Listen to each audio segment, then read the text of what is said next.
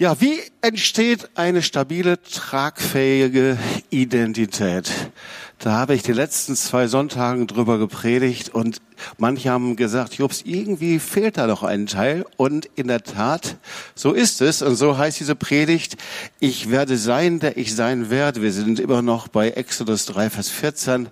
Und es geht also um die Identität. Und die meisten, die stellen sich die Frage nach der Identität meistens erst, wenn wir in eine Krise kommen. Ja, wenn ich also ohne Beruf bin, wenn Beziehungen auseinanderbrechen oder eine Krise, wie wir es gerade selbst jetzt erleben hier, Wirtschaftskrise, die äh, Strom- und Gasrechnung kommen, auch das kann Krisen auslösen.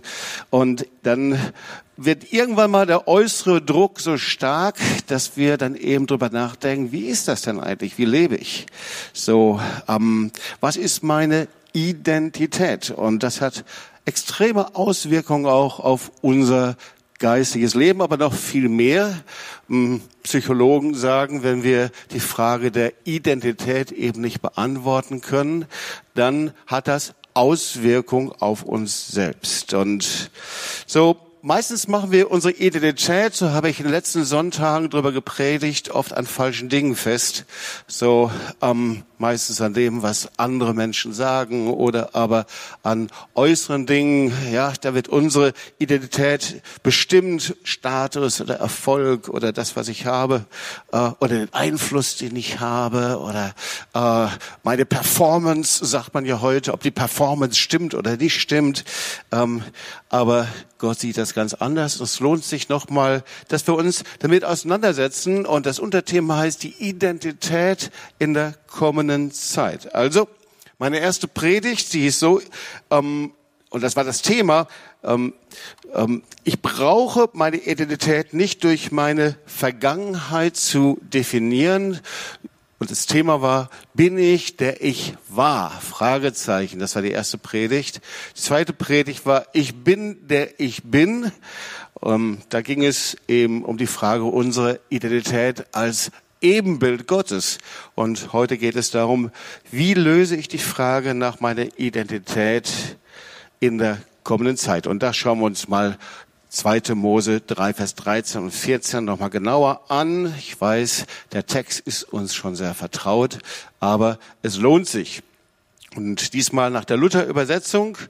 Es ist die Szene eben, in der Moses zum brennenden Dornbusch kommt und da zieht er die Schuhe aus. Es ist ein heiliger Boden und Gott spricht zu ihm und er fragt ihm, was ist dein Name? Ja, er fragt ihn also nach diesem Namen und dann Gott sprach zu Mose und jetzt eben nach der Luther-Übersetzung, ich werde sein, der ich sein werde.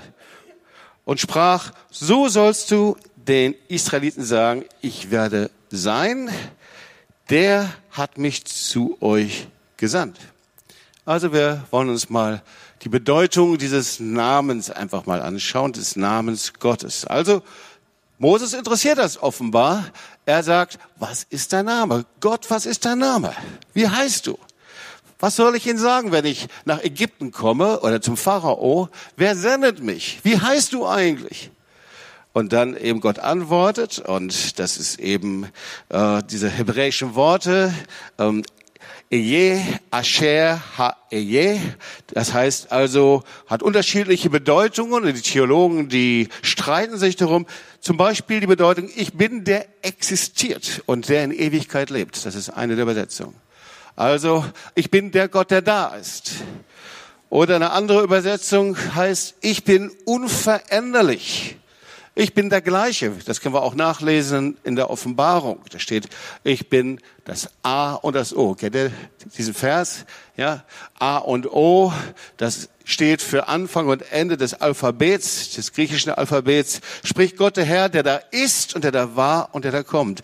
Ich bin zu allen Zeiten derselbe. Ich verändere mich nicht.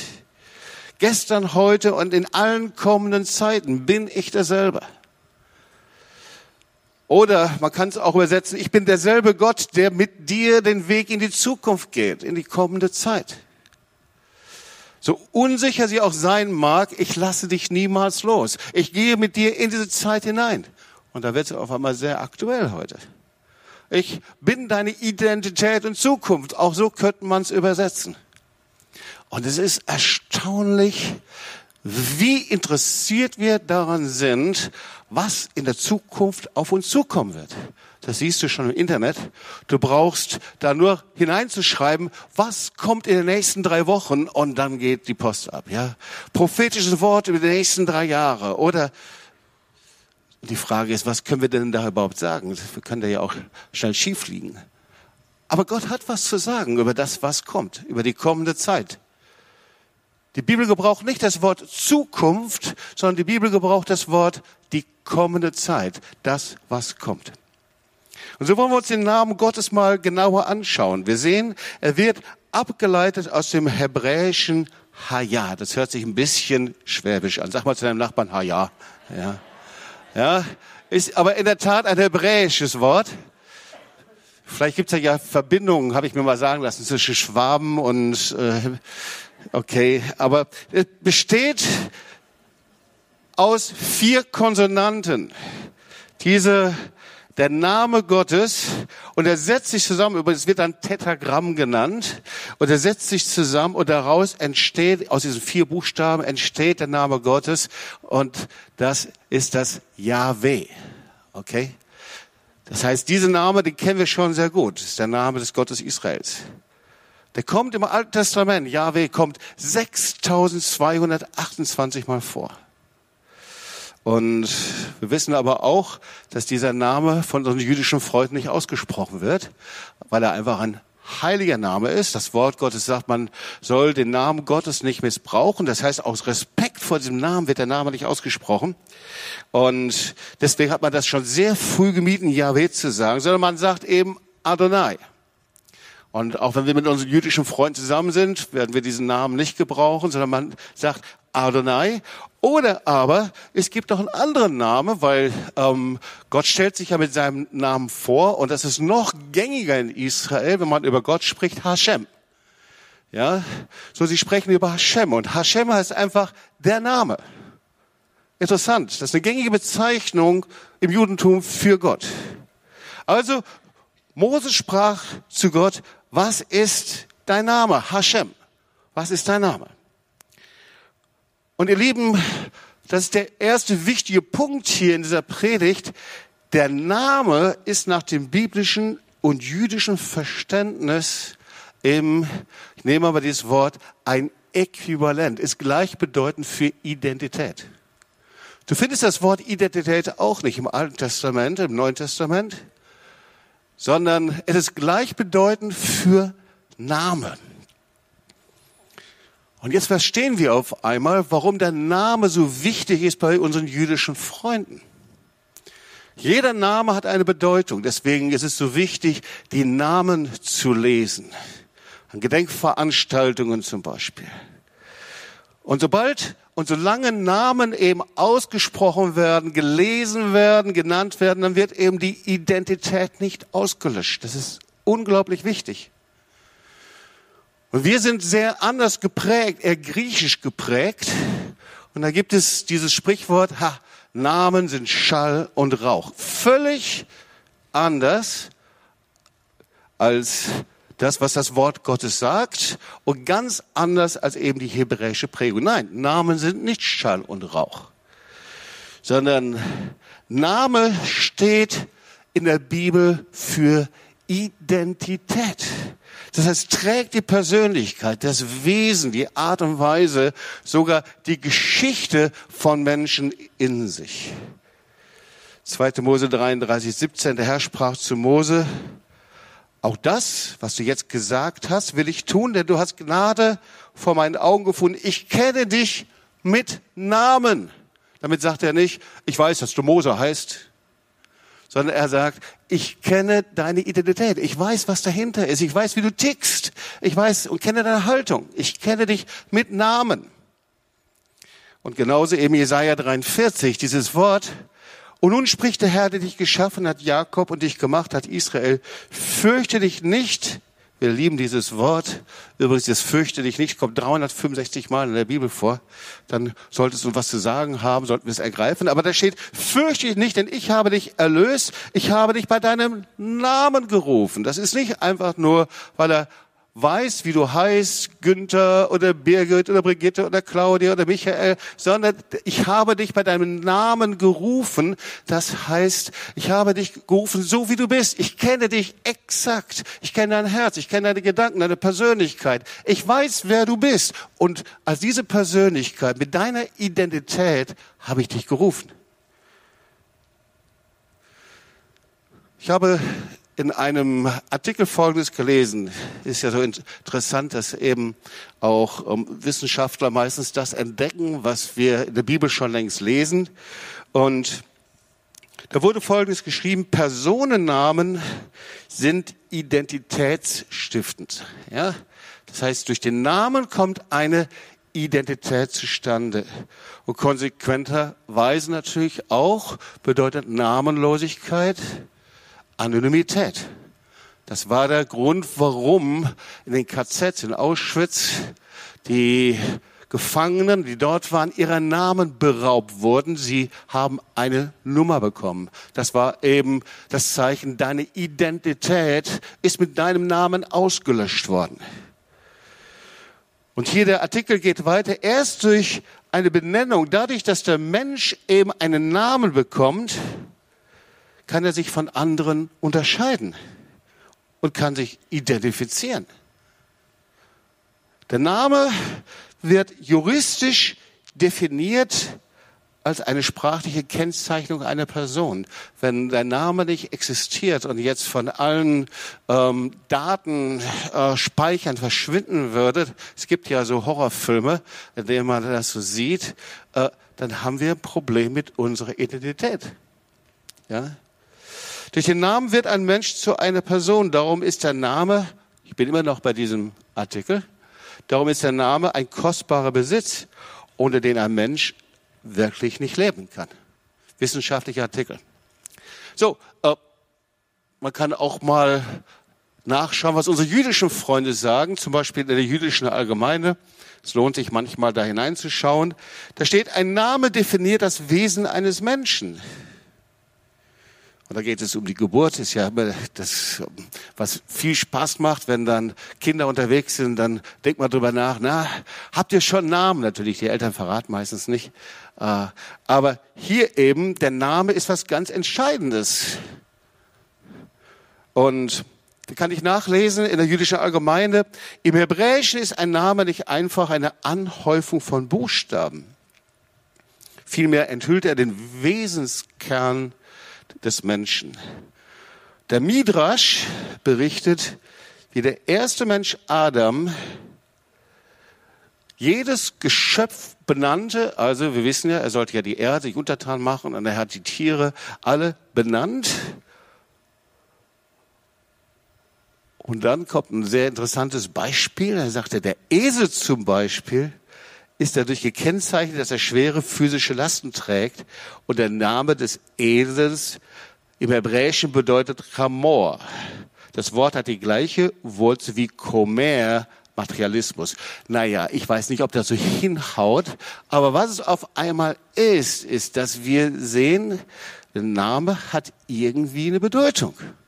Und da habe ich gedacht, okay, ich schaue mir mal meinen Namen an. Jetzt ist es ja so, das war jetzt schon so eine Sache. Ich habe dann mal meine Eltern, als ich Kind war, gefragt, sag mal, wie seid ihr eigentlich auf den Namen Jobs gekommen? Den kennt überhaupt niemand. Ja? Mein ältester Bruder hieß Frank, dann der Bruder Stefan, alle normalen Namen. Und dann Jobs, ist da was ausgeglitten oder was? Ja, haben sie gesagt. Wir haben eben einen Stammbaum, wir haben einen riesengroßen Stammbaum, der riesig groß ist, der geht zurück bis ins 16. Jahrhundert. Da haben wir mal geguckt und da entdeckten wir den Namen Jobst und den fanden wir so schön, dann haben wir den genommen. Okay, ja, sehr schön. Also, äh, ich hatte einen Freund in der Schule, die begrüßten nicht, mich nicht mit Jobst, sondern immer wenn sie etwas sagten, dann sagten sie immer Obst und Gemüse. Und dann hatten wir Freunde hinterher, da waren wir schon etwas älter, Charlotte waren, da waren wir zusammen, dann sagten sie Obst und Karotte. Ähm, also ich habe da nicht keinen Schaden bekommen. Durch diesen Freund habe ich mich bekehrt übrigens, der das gesagt hat. Äh, also von daher, äh, Mitleid ist da nicht angebracht. Ähm, aber es zeigt, dass dieser Name nicht mit heiligen Gefühlen irgendwie zu tun hatte. Ich habe es ja schon mal hier erwähnt. Also es gibt ja so eine Top Ten Liste. Ähm, vielleicht hast du schon mal geschaut, wo da dein Name steht. Mein Name steht auf Platz 241. Ja. Ähm, ja, also und dann gibt es den Namen Jobs auch noch als meistens eigentlich als Nachname. Also ich könnte auch Jobs Jobst heißen, ja, äh, heiße ich aber nicht.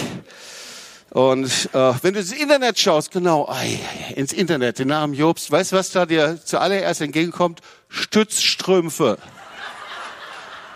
Jobs Stützstrümpfe. Also da war der Jobs Joghurt, war mir noch viel angenehmer, aber den gibt's nicht mehr. Jetzt nur noch, ich wollte dir eigentlich Bilder zeigen, ich habe es dann doch gelassen einfach, weil das bringt uns in eine falsche Spur hinein. Ja. Und das las noch bei Lesen, dann habe ich das auch noch, äh, ich muss es euch einfach erzählen. In der Steiermark habe ich entdeckt, da gibt's ein Kuhdorf, das heißt Jobst. Und ich habe gedacht, ey, das ist cool, ja. Äh, ich weiß auch nicht. Also da ist ein Fluss, der fließt da durch, der heißt Hühnerbach. Ja. Ich gedacht, also, danke Herr. Aber weißt du, ich habe keine Probleme mit meinem Namen, sondern ich bin sehr stolz drauf und sehr dankbar dafür.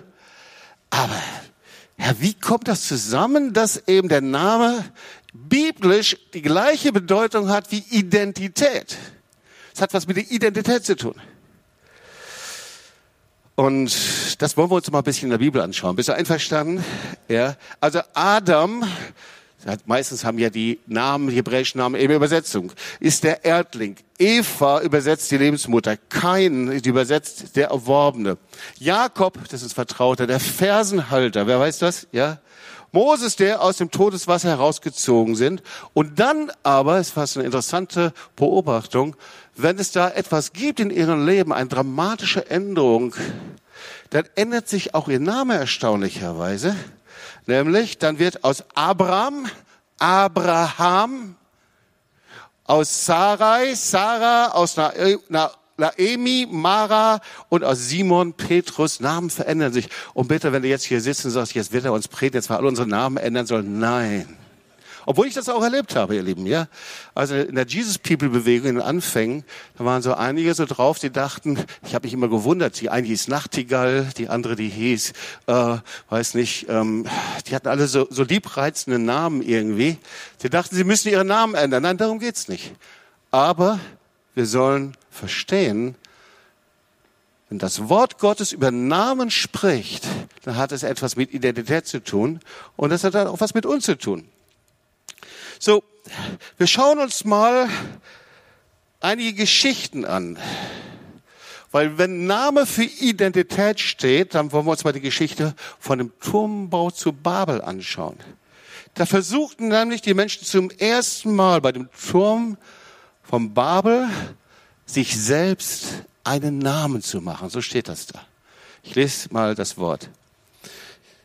1. Mose 11, Vers 4 wohl auf, lasst uns eine Stadt und einen Turm bauen, dessen Spitze bis an den Himmel reicht, dass wir uns einen Namen machen.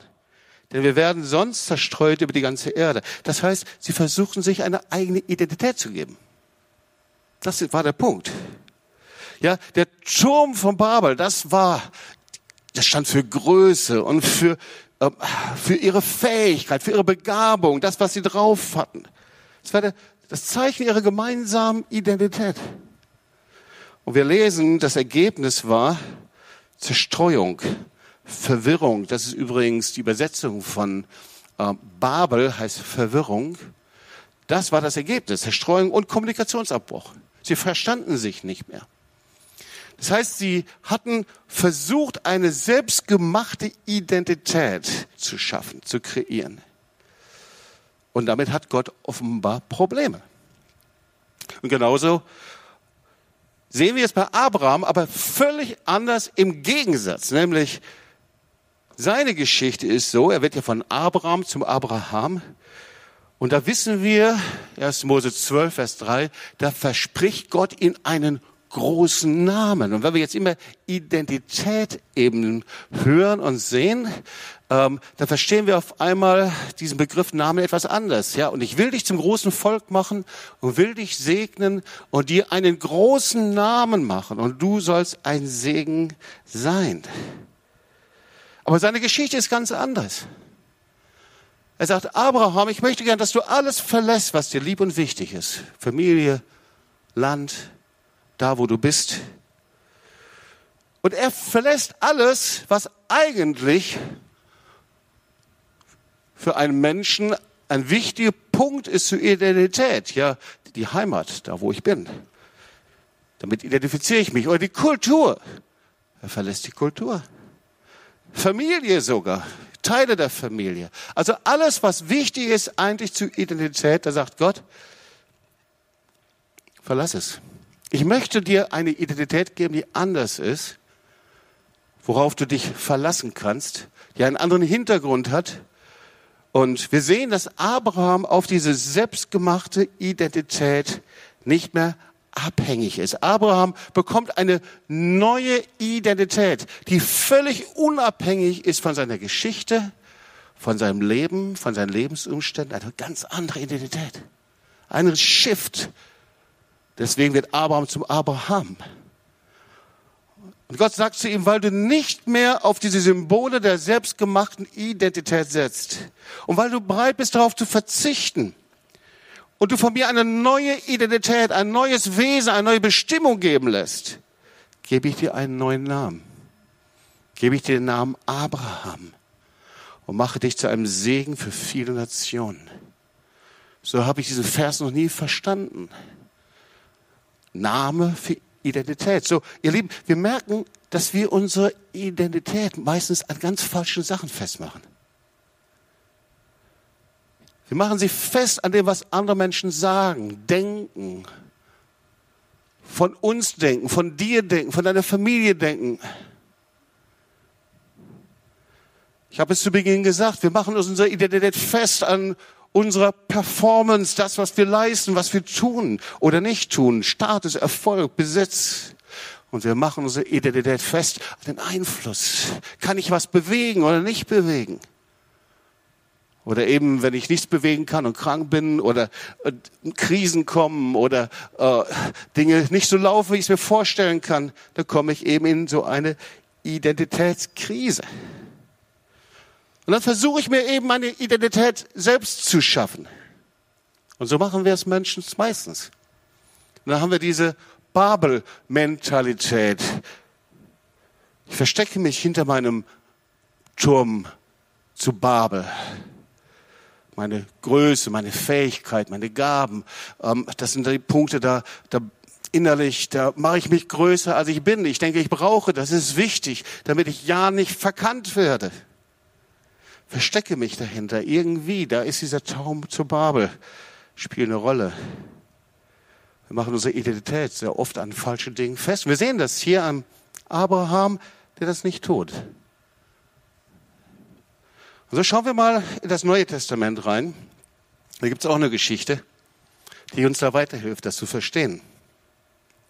Es gibt eine Geschichte in der Bibel, wo Satan als Versucher an Jesus herantritt und ihm richtige Angebote macht.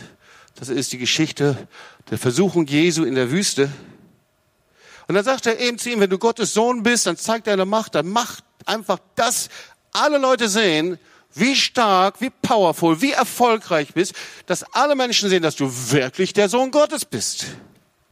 Ich meine, das ist ja ein Argument. Und das ist die Geschichte von der Versuchung Jesu in der Wüste. Aber Jesus lässt sich darauf nicht ein, sondern jedes Mal antwortet er mit dem Wort Gottes. Er sagt stattdessen immer nur, es steht geschrieben, es steht geschrieben, es steht geschrieben. Er sagt immer nur, Wort Gottes sagt Jesus, er lässt sich überhaupt nicht drauf ein. Und Jesus sagt damit, Satan, ich brauche keine selbstgemachte Identität. Ich verzichte auf alles, was du mir als Identität anbietest, auf all diese verlockenden Angebote. Ich verzichte darauf. Ich hole meine Identität nur aus dem, was der himmlische Vater über mich sagt. Das ist meine Identität, was Gott sagt. Und ihr Lieben, das ist im tiefsten die einzige Quelle der Identität. Was das Wort Gottes über dich und über mich sagt. Weil schau mal, wir haben uns damit beschäftigt. Der Schöpfer hat dich vor Grundlegung der Welt erwählt und eine Bestimmung gegeben. Vor Grundlegung der Welt hat er dich geschaffen und dir einen Namen gegeben und hat dich gekannt. Epheser 1, 4 und 5, erinnert ihr euch? Denn in ihm hat er uns erwählt, er der Welt grundgelegt war, dass wir heilig und untadelig in ihm sein sollen in der Liebe.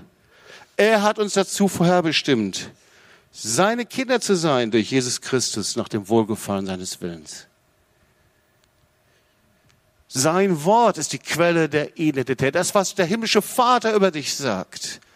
Nicht all die Dinge, die du tust und die du machst und die erfolgreichen Dinge, die dich umgeben.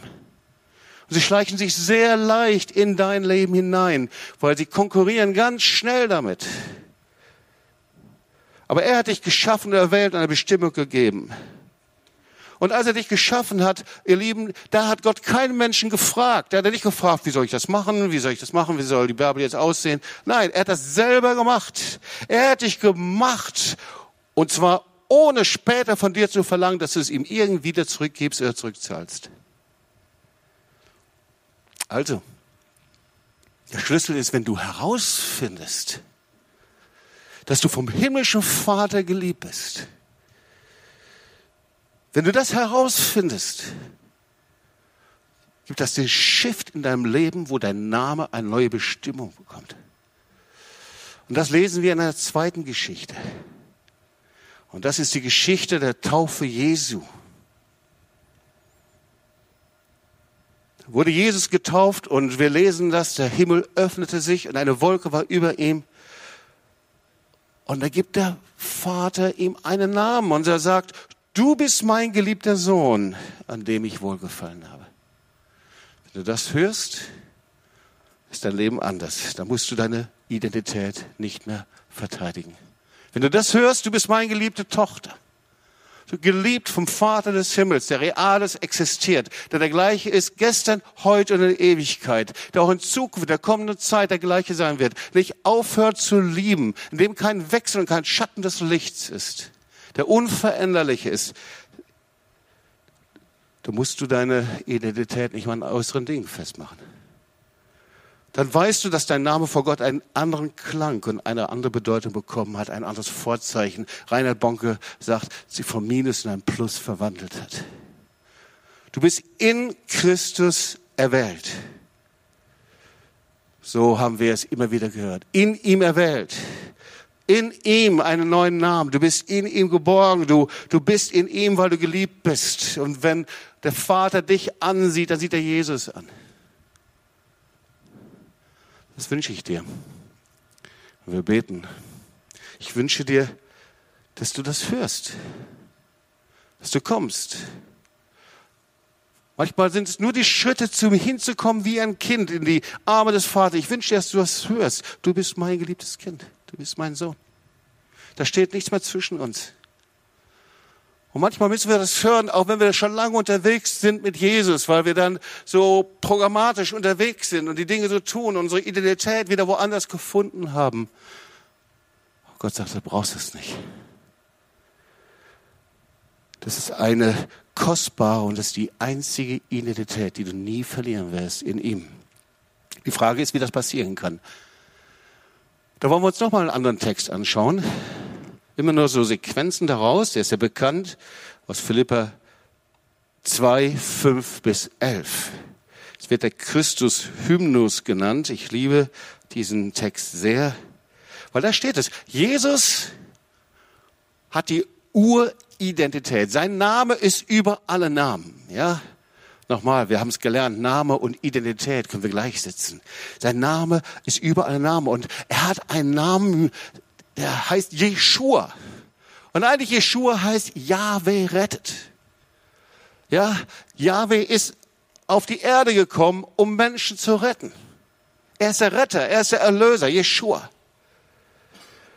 Und hier sehen wir, er verzichtet darauf, Gott gleich zu sein. Er verzichtet auf alles eigene, auf alles eigene, selbstgemachte Identität. Er will das nicht, sondern das bringt ihn direkt ans Kreuz, wo er alle eigene Kraft, Macht und Stärke sagt, ich verzichte darauf. Er macht sich vom Vater völlig abhängig. Er verzichtet auf das eigene. Und er verzichtet darauf, sich selbst einen Namen zu machen. Und darauf antwortet Gott, hey, und wir das nochmal wahrnehmen, er verzichtet darauf, sich selbst einen Namen zu machen. Das liegt in unserer Natur. Wir wollen uns gerne Namen machen. Wir wollen gerne, dass wir bekannt sind. Wir wollen gerne Einfluss. Wir wollen gerne, auch wenn wir es positiv ausdrücken, einen Impact haben. Und wir sollen das auch. Wir sind berufen dazu. Die Frage ist nur, bei wem mache ich mir die Anleihen? Und hier sehen wir, wie Jesus das selbst gemacht hat. Und deswegen steht hier, darum hat ihn auch Gott erhöht, hat ihn den Namen gegeben, der über alle Namen ist. In seinem tiefsten Punkt der Demut. In seinem tiefsten Punkt der Erniedrigung. Am Kreuz. Und nichts mehr war. Da kam der himmlische Vater und gesagt, komm, ich gebe dir einen Namen, der über alle Namen ist. Ich hebe dich hoch ich hebe dich hoch und segne dich. Ihr lieben Derek Prinz hat mal darüber gesprochen, der Weg nach oben führt zuerst nach unten, auf die Knie zum Herrn. Und wir sind bereit, so viel zu identifizieren, so, so viel zu investieren. Wir machen und schaffen und arbeiten und tun. Und vielleicht bist du hier und du hörst diese Botschaft so zum ersten Mal. Aber vielleicht können wir diese Grundbotschaft hören, was passiert, wenn wir in die Arme des Vaters laufen. Wenn wir all diese Identitäten, die uns so oft enttäuschen und uns so beanspruchen und so viel Kraft erfordern, wenn wir sie hinter uns lassen und zu dem rennen, der sein Leben niedergelegt hat für dich. Wäre das nicht eine Idee? Und die Frage ist, sind wir bereit, das niederzulegen vor Jesus, nicht vor Menschen, vor Jesus, vor dem lebendigen Gott. Deswegen ist das Kreuz hier, vor den gekreuzigten Auferstandenen. Meine Identität, mein Bedürfnis, mir einen Namen zu machen. Die Dinge, die mich so sehr bestimmen, Erfolg, Karriere, Geld, Einfluss, was es auch immer ist, dass du zum himmlischen Vater kommst, um einfach einen Tausch zu machen, sagen, Herr, hier ist es. Deswegen sagt das Wort Gottes, dass der Friede Gottes höher ist als alle Vernunft. Dieser Friede Gottes können wir nicht austauschen mit irgendetwas. Vielleicht hörst du heute diese Stimme. Ich habe es zu Beginn das Wort zitiert, Jesaja 43. Fürchte dich nicht, denn ich habe dich erlöst. Ich habe dich bei deinem Namen gerufen. Vielleicht hörst du den Namen heute. Deinen Namen. Du hast einen Namen, ob du den Namen ablehnst oder nicht, ob du den magst oder nicht, ob du diesen Namen als Allerweltname empfindest oder als etwas, den du lieber tauschen würdest, Gott ist das egal. Wenn er dich bei deinem Namen ruft, dann sieht er deine Person dahinter, deine Identität dahinter, sieht er dein Herz dahinter, dein Leben, wer du bist, deine Gedanken, deine Nöte. Das ruft er, wenn er dich bei deinem Namen ruft. Und wenn du herausfindest, dass der himmlische Vater die Arme geöffnet hat und zu dir sprechen möchte, du bist mein Kind, dann weißt du, dass du einen besonderen Namen hast. Weil, schau mal, jeder, der liebt, freut sich über denjenigen, der kommt, um ihn in die Arme zu nehmen. Und so ist himmlischer Vater. Ihr Lieben, ich bin fast am Ende dieser Predigt, aber wir wollen uns noch zwei Punkte anschauen. Weil das Wort Gottes sagt ja, dass Gott ein Gott ist der kommenden Zeiten. Wir haben ja dieses Wort gesehen, 2. Mose 3, 14. Ich werde sein, der ich sein werde. Das heißt, wir schauen jetzt von hier aus nach vorne, in die Zukunft. Also dieses Wort, ich bin unwandelbar. Ich bin derselbe Gott, der den Weg in die Zukunft mitgeht, ganz gleich, wie unsicher sie ist. Ganz gleich, was kommt, ob was crasht oder nicht crasht, wie es in der Ukraine aussieht, wie die wirtschaftliche Lage aussieht. Gott sagt, ich bin unwandelbar, ich bin derselbe.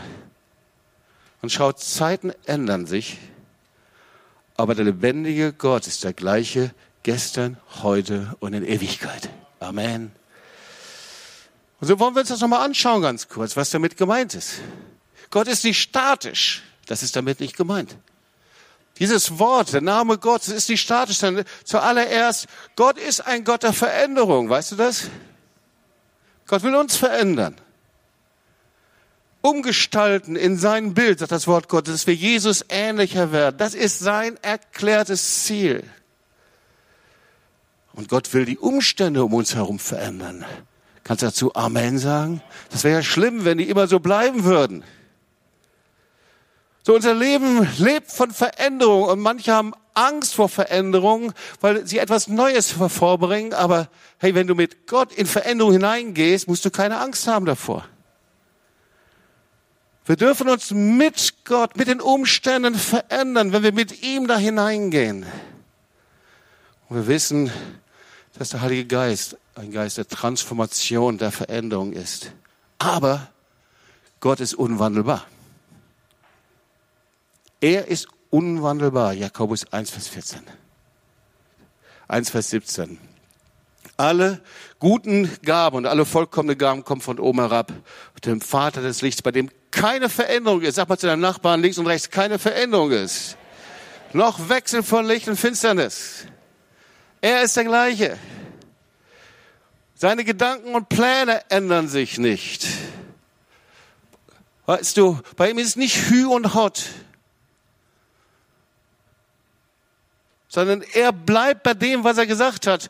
Psalm 33, 11. Wir sind oft Hü und Hot. Bei uns geht's mal hier und reine Kartoffeln raus in die Kartoffeln, reine Kartoffeln wieder raus. Hin und her, je nachdem, wie es uns geht. Das ist nicht das Wesen Gottes. Sondern er sagt, was er sich vorgenommen hat, oder ältere Übersetzung, da steht sein Ratschluss, das tut er. Was Gott vorgenommen hat, das tut er. Halleluja. Er hält sein Wort. Seine Pläne sind gültig für alle Zeit. Ja, das ist ein Wort, das könnte man gut auswendig lernen, oder? Seine Worte ändern sich nicht. Also seine Gedanken ändern sich nicht, seine Pläne ändern sich nicht, seine Worte ändern sich nicht. Matthäus 24, 35. Himmel und Erde werden vergehen, aber meine Worte werden nicht vergehen. Und da können gesammelte liberale Theologen versuchen, die Worte zu verändern, zu relativieren, rauszuschneiden. Funktioniert nicht. Gott ist der gleiche Gott und sein Wort hat immer noch die gleiche Wahrheit. Könnt ihr mal laut Amen sagen? Und seine Heilspläne ändern sich nicht. Und auch wenn alle liberalen Theologen oder wer auch immer dieser Welt versuchen, den Himmel und die Hölle abzuschaffen, bleibt sie doch in Ewigkeit bestehen. Apostelgeschichte 4, Vers 12. Und es ist in keinem anderen das Heil, denn es ist kein anderer Name unter dem Himmel den Menschen gegeben, in dem wir gerettet werden sollen. Jeder von uns steht vom lebendigen Gott. Jeder von uns kann vor dem lebendigen Gott bestehen, wenn wir eingetragen sind, wenn du eingetragen bist im Buch des Lebens. Und wir können vor ihm nicht durch unsere guten Werke bestehen, nicht durch unsere humanistischen, moralischen Werte, so wertvoll sie auch sein mögen. Wir können vor ihm nur bestehen durch das Blut des Lammes. Wenn du hier auf dieser Welt markiert worden bist durch das Blutleben, durch das Blut des Lammes, weil du dein Leben Jesus gegeben hast, weil du an irgendeinem Punkt deines Lebens gesagt hast, Jesus, ich lade dich ein in mein Leben. Man nennt das Bekehrung und Wiedergeburt und dich entschieden hast, ihm nachzufolgen. Wenn du das nicht getan hast, spielst du mit deinem ewigen Leben. Und deswegen rufen wir dich und ich rufe dich, dass du diese Entscheidung fällst, in die Arme des Vaters zu laufen. Und du kannst es nur, wenn du vorher zum Kreuz kommst, weil am Kreuz, da steckt er seine Hände aus und zieht dich von deinen Knien, wo du um Vergebung bittest, und zieht dich an sein Herz. Seine Heilspläne ändern sich nie. Der endzeitliche Auftrag der Gemeinde ändert sich auch nicht, ihr Lieben. Egal wie die Gemeinde ist und der Geist und die Braut, sie sprechen kommen und wer es hört, spreche kommen. Der Geist und die Braut am Ende der Bibel, sie sprechen gemeinsam kommen in der letzten Zeit. Ich möchte dir zum Schluss eine Frage stellen. Wir kennen ja die Beschreibung der unterschiedlichen Gemeinden in der Offenbarung. Offenbarung 2 und 3, das sind sieben Gemeinden. Kirchengeschichtler sagen, sie beschreiben eigentlich die Gemeinden äh, in der Kirchengeschichte und einige sagen auch, äh, gerade die Gemeinde von Laodicea beschreibt besonders, wie die Gemeinde in der heutigen Zeit eben lebt, in der letzten Phase der Kirchengeschichte. Und vielleicht erinnerst du dich und kennst den Zustand der Gemeinde von Laodicea. Sie steht für die Gemeinde, die ihre selbstgemachte Identität hat. Ja, die selbstgemachte Identität und gerade auch, wo du hier bist, zuhörst, die selbstgemachte Identität ist, dass ich von den Dingen lebe, die ich tue. Meine Programme, alles wichtige Dinge. Wachstumsprogramme, Theologie, Erfolg, Einfluss, herrliche Anbetung, was weiß ich alles. Und trotzdem galt Laodicea als eine lauwarme Gemeinde, weder heiß noch kalt, mit einem wohltemperierten Glauben. So alles so auf Sparflamme. Schon nicht, dass es kalt ist, aber so, dass es so vor sich hin köchelt. Alles gut kontrolliert. Und Jesus ist damit nicht einverstanden. Wir wissen das. Er hatte die Gemeinde verlassen. Ich fürchte, wir sind so oft in Kirchen und Gemeinden, da ist Jesus gar nicht mehr. Weil wir lesen das hier. Er steht draußen vor der Tür und klopft an. Das kann ja nur, wenn er vorher die Gemeinde verlassen hat. Wenn er nicht mehr da ist. Und so ist es auch oft bei uns. Wir tun die Dinge, machen, aber eigentlich dienen wir unserer selbstgemachten Identität. Wir versuchen, dass die Dinge gut funktionieren, es köchelt vor sich hin und Jesus klopft an und sagt, komm, renn mal, renn heute in die Arme des Vaters. Wie wäre es, wenn du heute es hören würdest vom himmlischen Vater, der sagt, du bist mein geliebter Sohn, meine geliebte Tochter. Bist du bereit, deine selbstgemachten Identitäten und Abhängigkeiten wirklich vor mir niederzulegen? Gott ruft dich bei deinem Namen.